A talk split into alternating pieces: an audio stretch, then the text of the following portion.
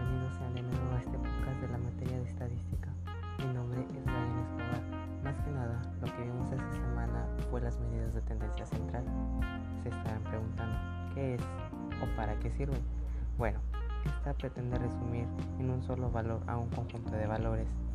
Esta representan un centro en torno al cual se encuentra ubicado el conjunto de datos y estas sirven como puntos de referencia interpretar las clasificaciones que se obtienen en una prueba.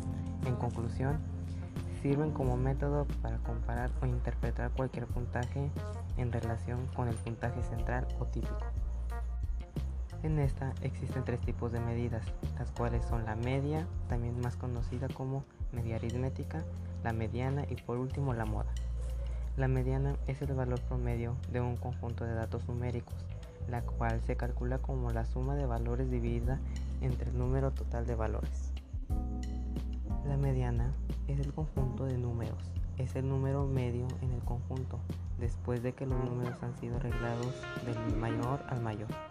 Para sacarla se suman todos los números y se divide el resultado entre la cantidad de números. La moda es el valor con mayor frecuencia en una distribución de datos. La moda es la categoría con mayor frecuencia. Como lo ven, es fácil de entender, ¿verdad? Espero les haya sido de utilidad. Nos vemos la próxima semana. Hasta luego.